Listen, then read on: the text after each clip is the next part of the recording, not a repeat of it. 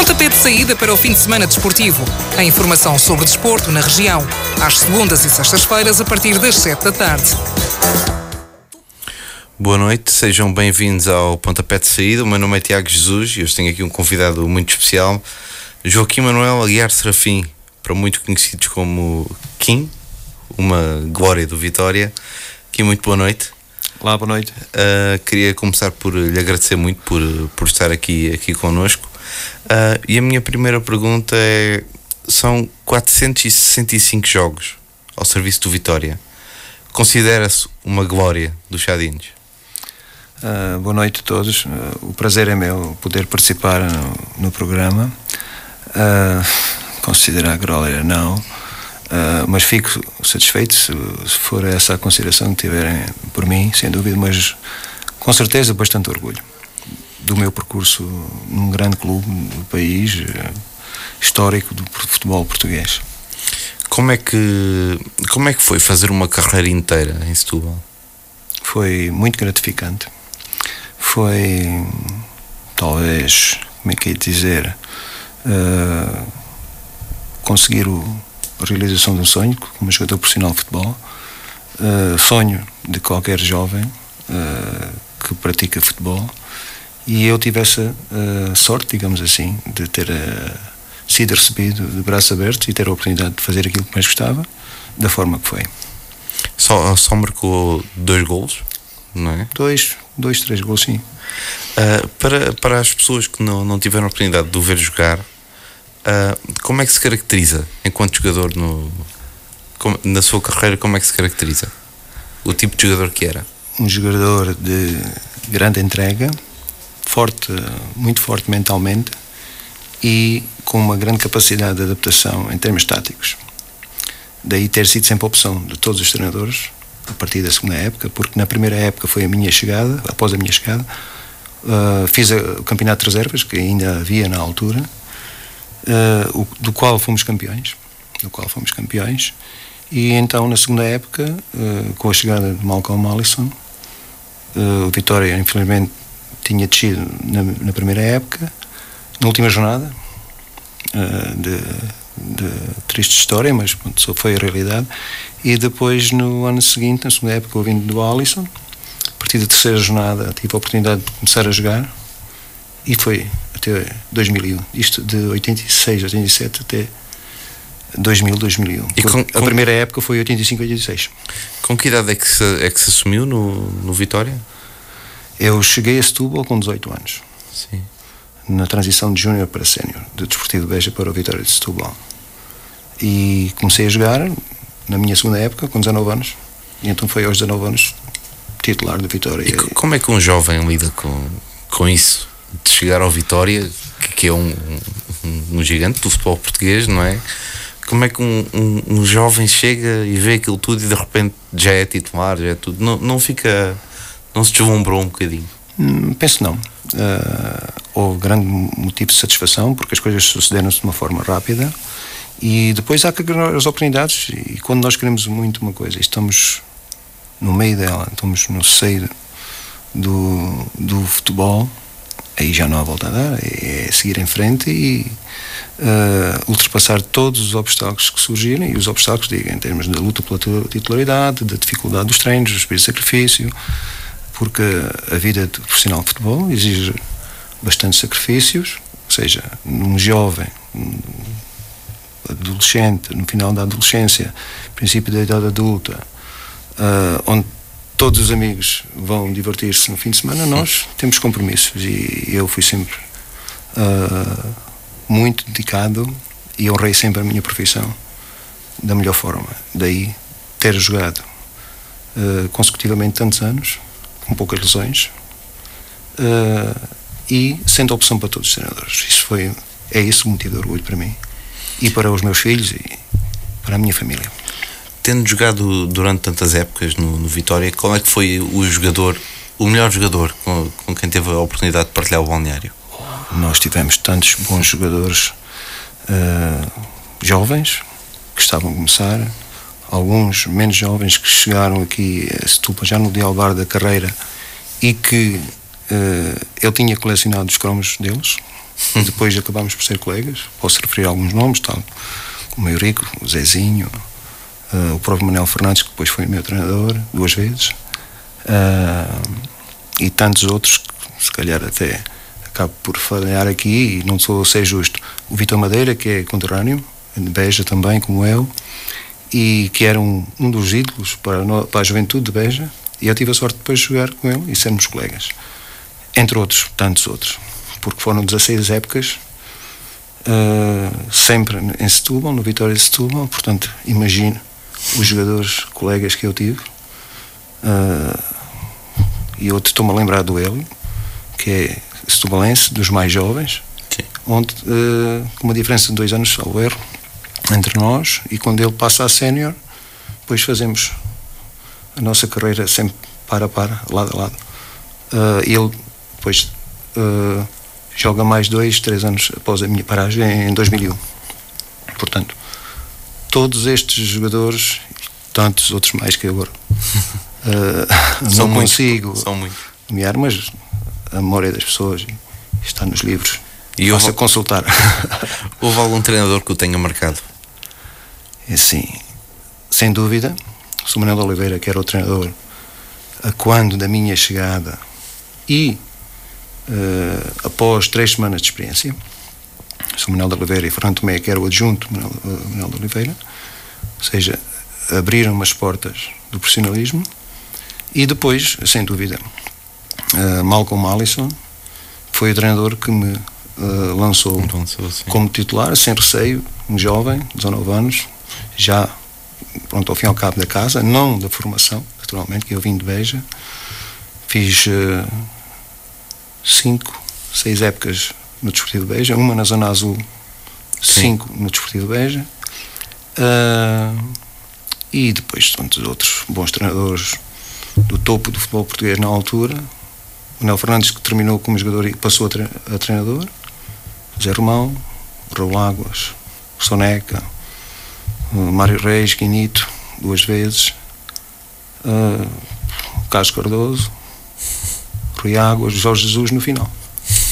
E se não me falha, mais ou menos dentro destes, estes jogadores, estes treinadores. Uh, por esta ordem, mais ou menos. tendo, tendo jogado tanto tempo ao mais alto nível no Vitória, certamente teve propostas para jogar noutros clubes. Uh, eu questiono Porquê é que sempre foi sua vontade de ficar no Vitória? Olha, uh, até os meus 27 anos, tendo 24, não havia lei Bosman.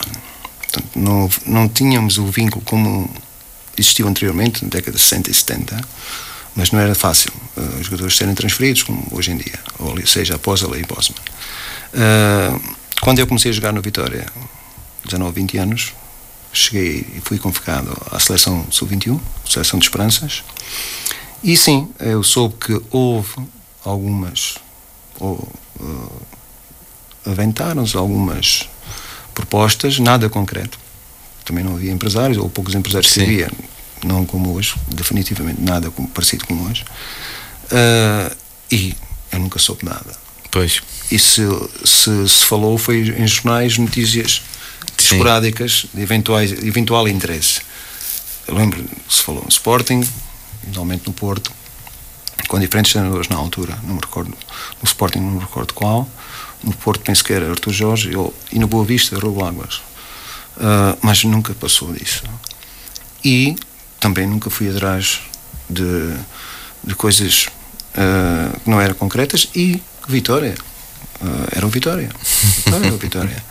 E eu sempre fui muito bem tratado. Nunca tive essa intenção, não surgiu nada concreto. Porque estar a, ir atrás de ilusões. Sempre foi feliz no Vitória? Feliz no Vitória, uh, jogava, fui à seleção de esperanças, fui sempre opção, uh, constituí minha família em Setúbal, uh, casei aos 22 anos, tinha, tive a minha estabilidade e uh, consegui fazer aquilo que todos nós gostamos, que é jogar regularmente, ou seja, muito regularmente. uh, e pronto, foi, foi acho, penso que estes foi, foram os motivos principais. Eu nunca tive motivo de pensar em abandonar, porque fui sempre bem tratado uh, e sempre desejado em Setúbal.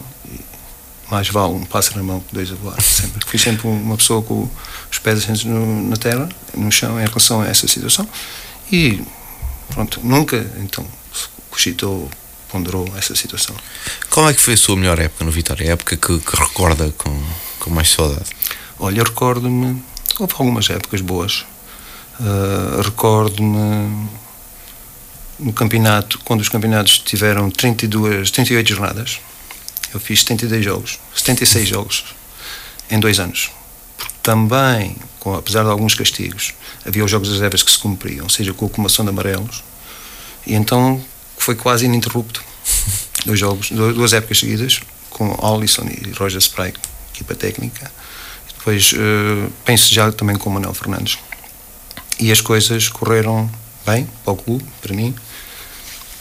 Foram duas excelentes épocas. Depois houve mais uma outra também muito boa e recordo uh, já no final com 32 anos, eu terminei com 34 em 2001. Uh,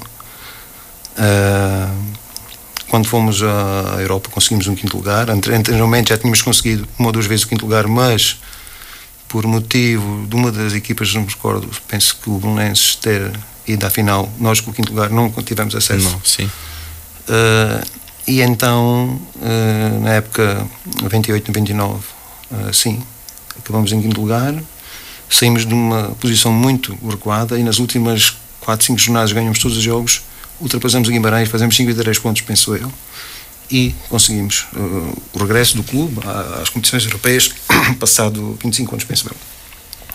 Sem dúvida foi uma grande época. Eu, em 34 jogos, fiz, penso uh, fiz 32 completos, um, dois ou três cartões amarelos. Pronto, a experiência aí já não me permitia ser apanhado em falsa nas faltas ou nas, nas recuperações. Então, pronto, uh, quando se ganha determinados ganha-se em determinados aspectos, perde-se em outros, ou seja, mais em termos de experiência, em termos de tática, em termos de inteligência, de jogo, perde-se um pouco em termos físicos, naturalmente, mas com 32 eu senti-me bem, senti-me bons. E o treinador na altura, penso, o Mr. Carlos Cardoso, contou sempre comigo porque via condições para cumprir. E então foi também um motivo de satisfação e penso que foi uma das grandes épocas.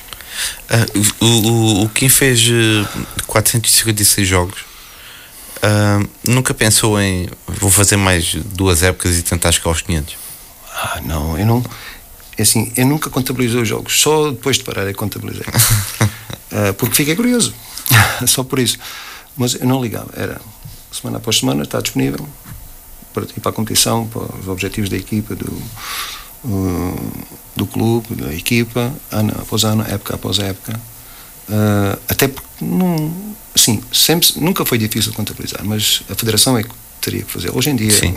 Os sites, há muita, Exato. há muito órgão de informação, muita gente a pesquisar e é mais fácil ter os dados através da internet, pronto, então, tudo muito mais fácil. Uh, e então, eu penso que, no geral, porque entre a primeira e a segunda divisão nos jogos, nas épocas que nós tivemos, onde nós tivemos na segunda divisão, o total foi esse. Entre só jogos de campeonato. Não estão contabilizados jogos de taça. Não estão contabilizados o campeonato de reservas do primeiro ano. Não estão contabilizados os torneios e os jogos particulares, que foram bastantes.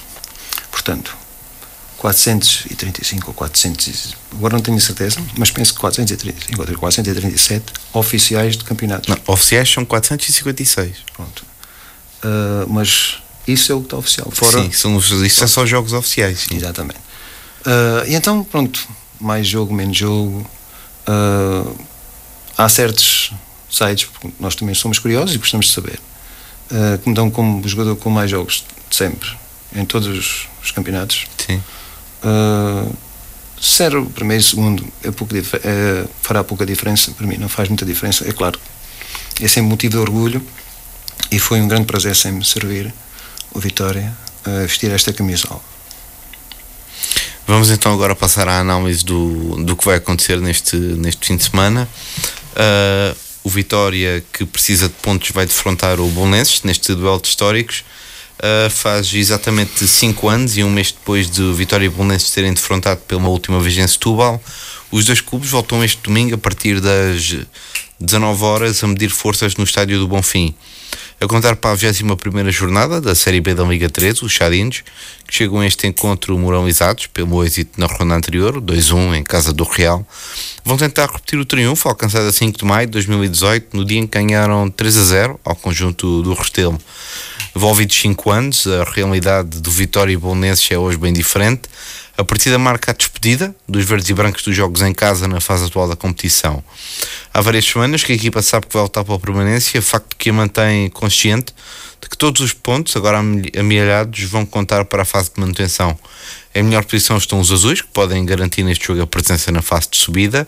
Os últimos do observados com os Luís Boetas, quando os dois clubes estavam na Primeira Liga, trazem boas memórias aos tubalenses. Foi em 17-18, além do 3 na condição visitado, os sadinos impuseram uma igualdade de 1 a 1 no Restelo.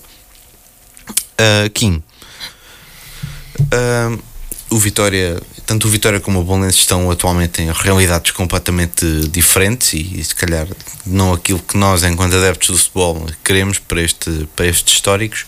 Uh, quando olho para o Vitória no início desta temporada, esperava que chegada ao final da época estaria a lutar pela fase de manutenção. Olha, uh, sinceramente não, porque o objetivo traçado do início, uh, sem dúvida, foi desde, desde logo assumido como o regresso aos campeonatos profissionais, segunda liga, através de chegar à fase final, Sim. fase de subida, nesta, nesta Liga 3, e depois batalhar, porque não será fácil, não, é?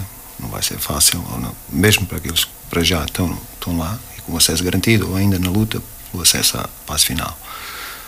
Mas, uh, não sendo uh, o esperado de início, há que nunca baixar braços. Há que lutar até o final, conseguir o máximo de pontos possível, para depois, na, na próxima fase, uh, batalhar outra vez na, na, na, na, persecução do novo objetivo, com certeza vai ser traçado por, pela equipa, por, pela direção e pela equipa técnica, naturalmente.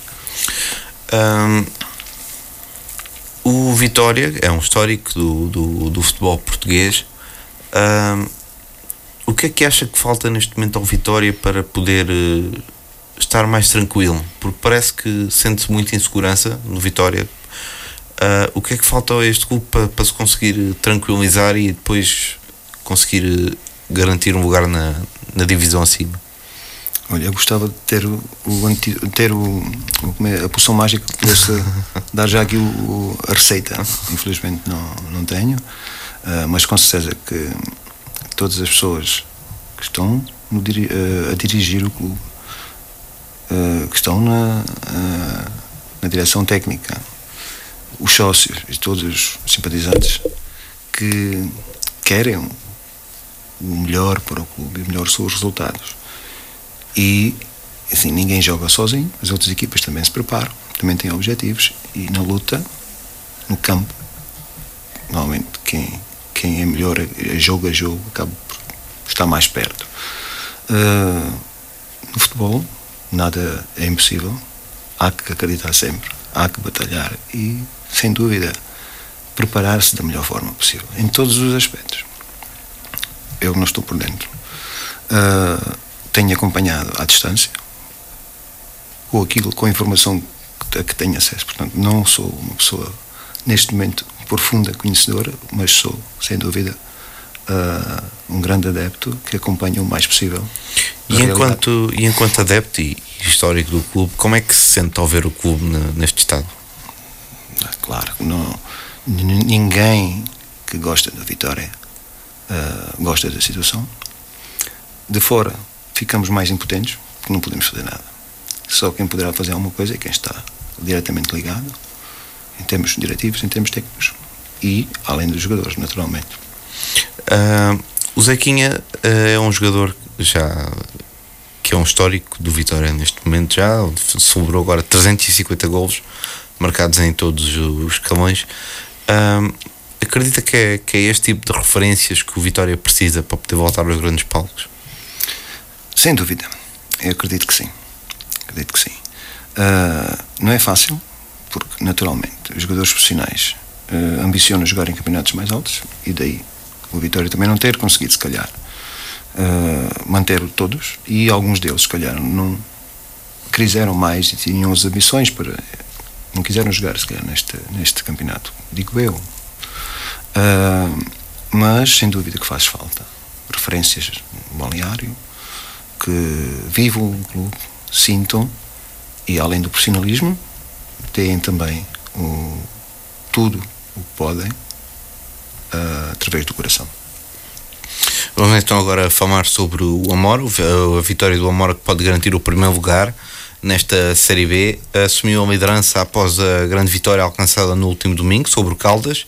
Esta equipa joga amanhã às 15 horas no estádio José Arcanjo, em Olhão, com o Moncarapachense, o último classificado da tabela classificativa. Será um jogo entre duas equipas que lutam por objetivos diferentes, mas ambas com a sua situação bem definida. O Amora com a presença já garantida na fase da subida e a equipa algarvia na fase de manutenção e descida.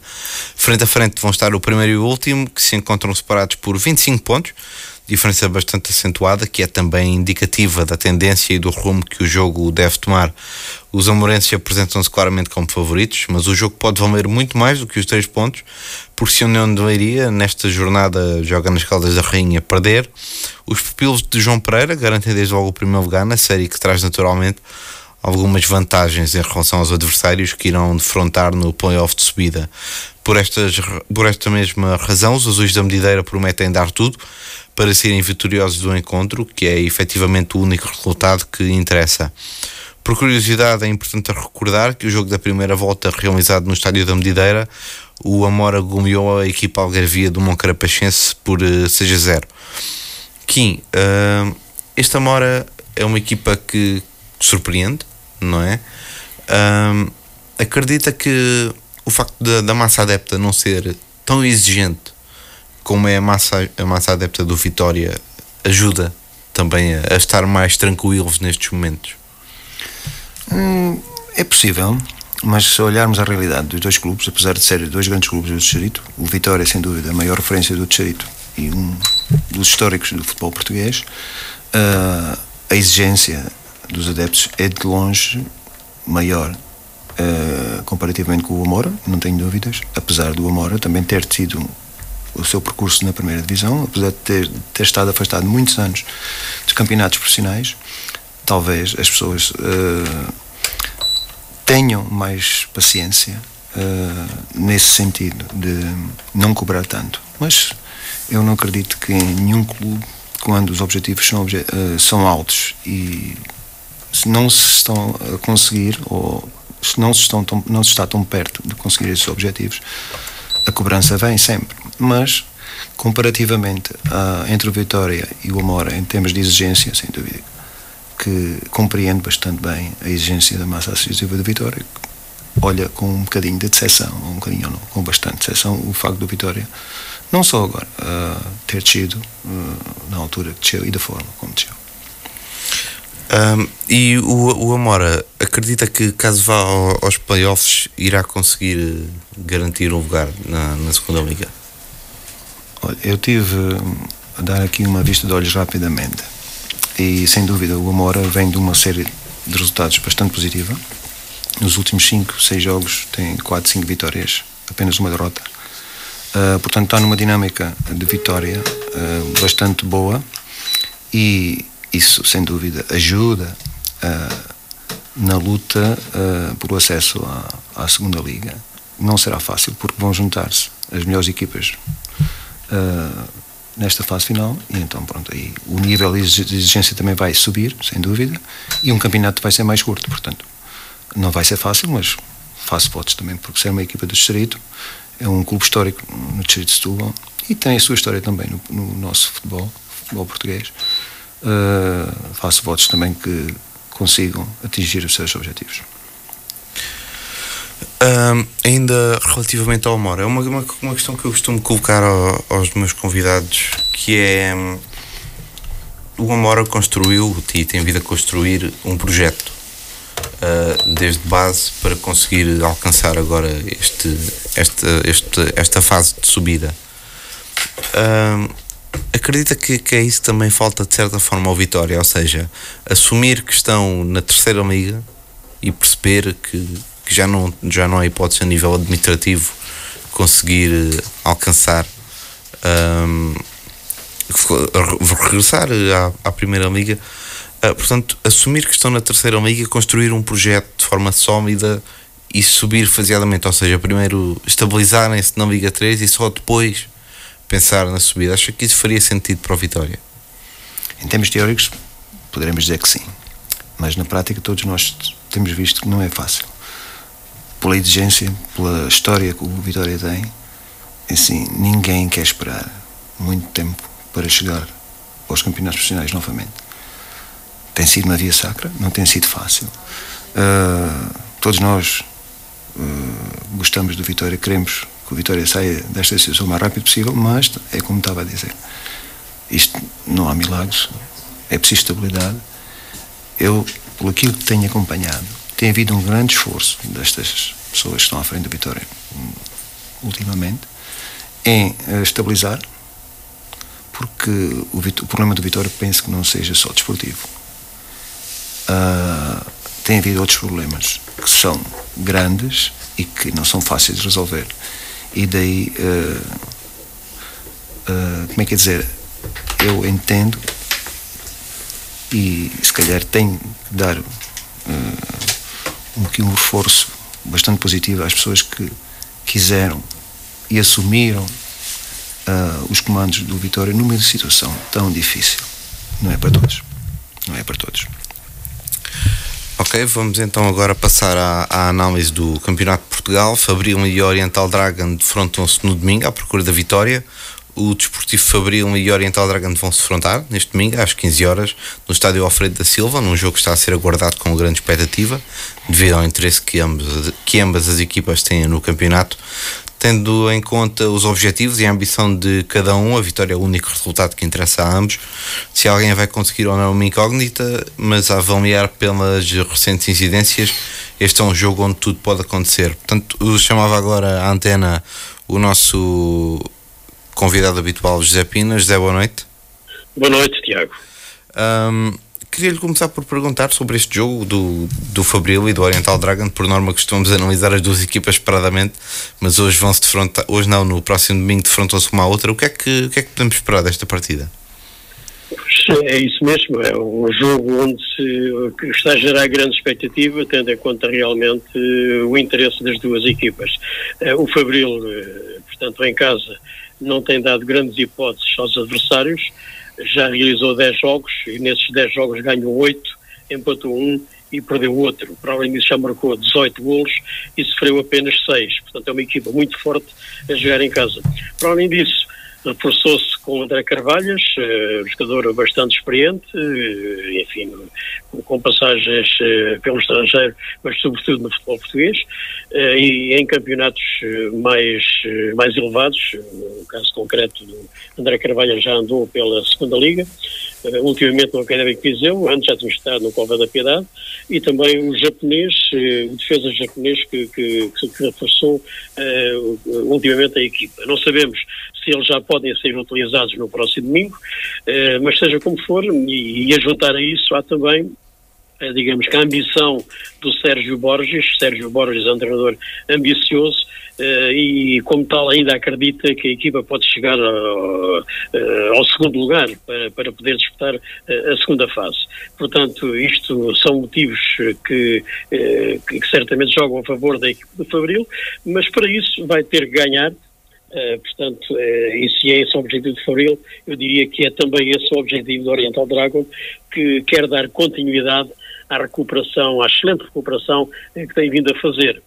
Uh, apresenta-se nesta partida altamente motivado pelas quatro vitórias seguidas que obteve nos últimos jogos, eh, sendo duas delas contra os dois primeiros na altura, que eram o Atlético e também o Rabo de Peixe, eh, mas a sua tarefa vai ser, vai ser realmente bastante complicada. Tony Pereira, que é também treinador com muita experiência, vai certamente engendrar alguma estratégia para tentar alcançar o seu objetivo.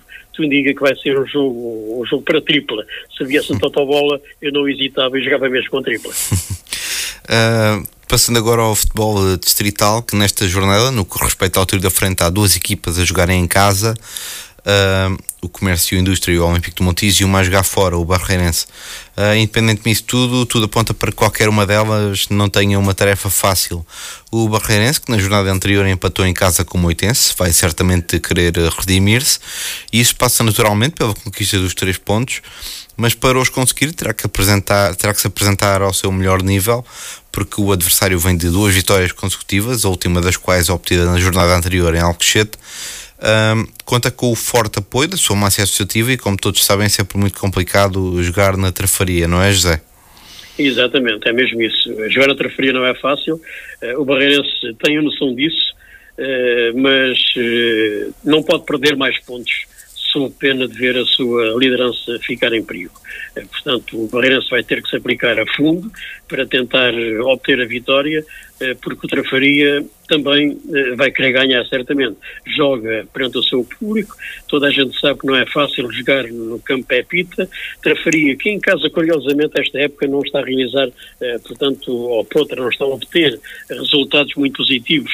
Nos 10 jogos que efetuou em casa, obteve apenas 3 vitórias, empatou 3 vezes e perdeu 4 vezes mas, mas é uma das equipas menos batidas nos jogos em casa, porque só sofreu nove golos.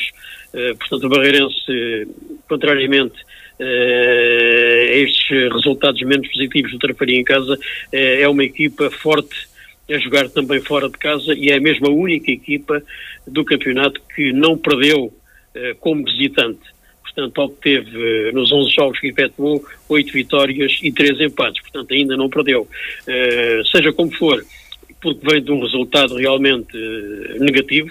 O empate em casa é um resultado negativo para quem vai primeiro e para quem tem objetivos bem definidos, vai querer e vai se esforçar, com certeza, vai dar tudo o que tem para conseguir a vitória na trafaria. Vamos ver se consegue já o comércio e a indústria, porque é vice-líder e acredita que ainda pode chegar mais acima na tabela classificativa, vai estar certamente atento ao desenrolar do jogo da Trafaria e ao mesmo tempo a jogar com o objetivo de alcançar a vitória. O Banheirense está moralizado pela vitória na última jornada diante do Olímpico de Montijo e no jogo da primeira volta impôs um empate aos Chadinhos, mas estes a jogarem na Bela Vista apenas consentiram dois empates, tudo o resto foram vitórias.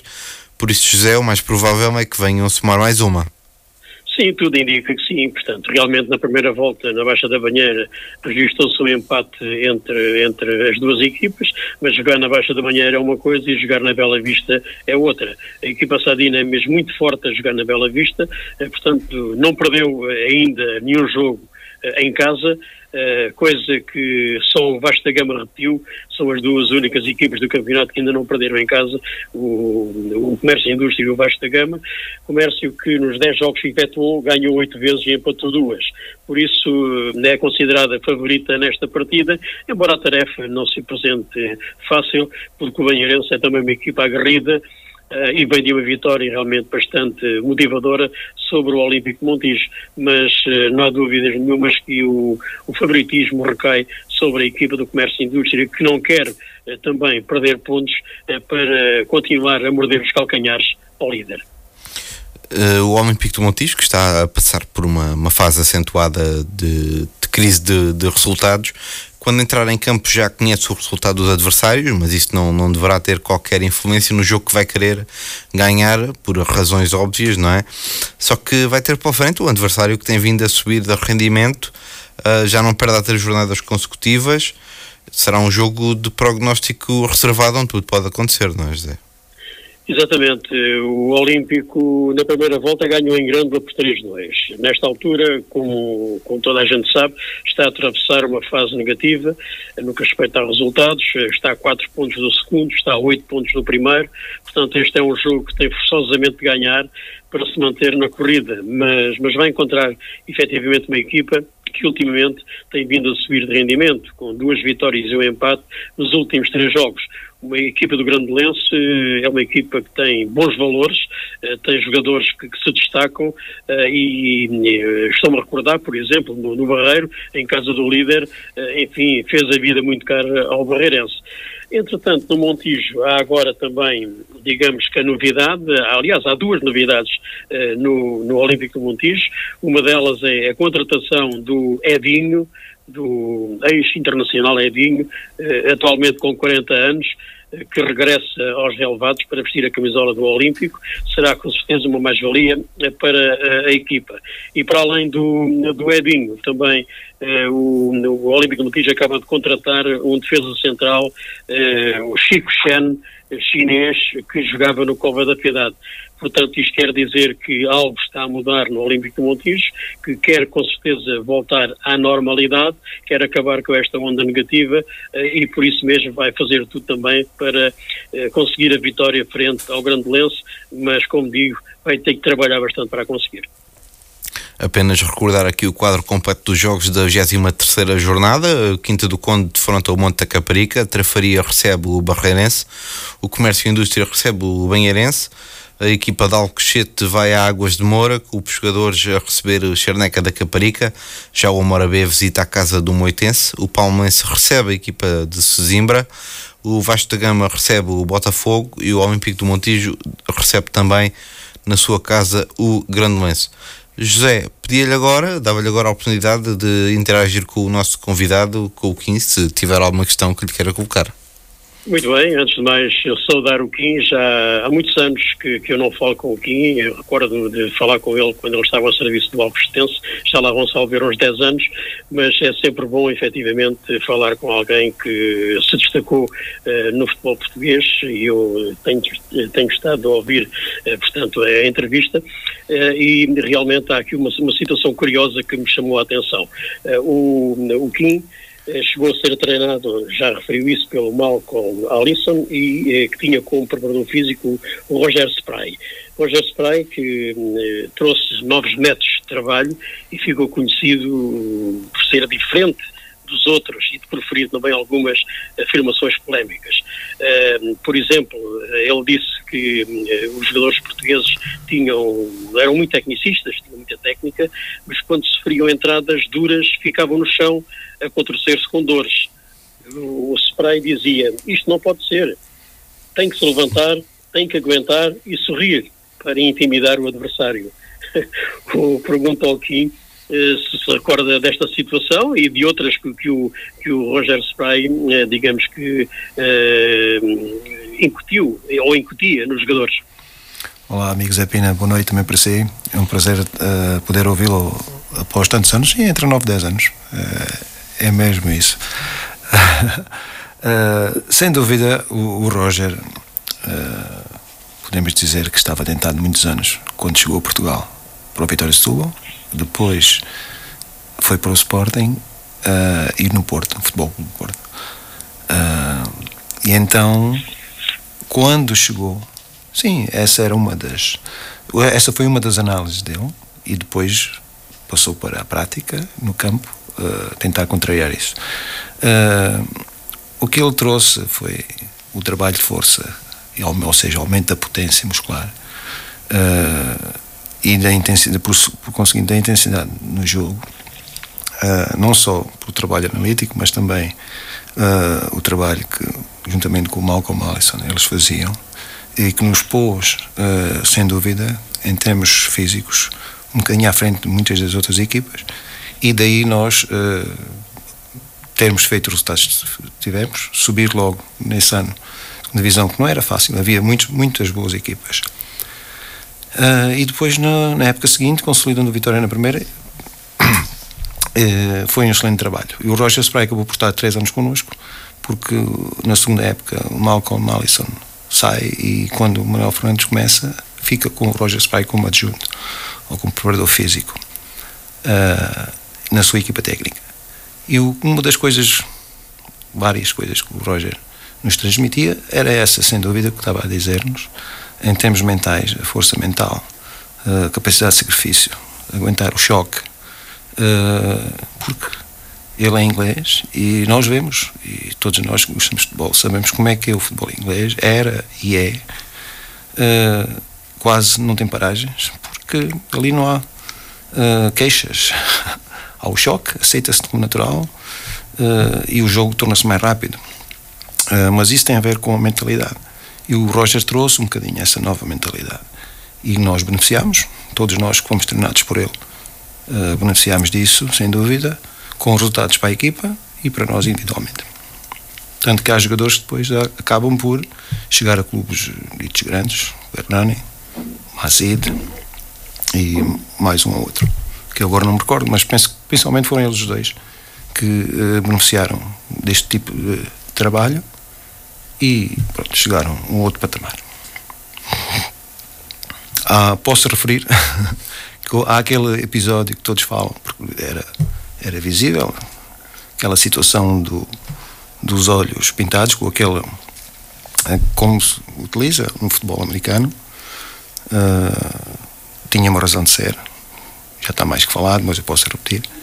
Uh, tinha a ver com o facto de jogarmos muitas das vezes durante o dia, uh, por vezes empelados e com a luz do sol e a pele branca, com o suor, uh, refletia no nosso, nos nossos olhos. E a cor preta, absorvendo a luminosidade do sol, fazia com que nós conseguíssemos abrir ligeiramente mais os nossos olhos e tivéssemos maior capacidade de percepção do que se passava à nossa volta.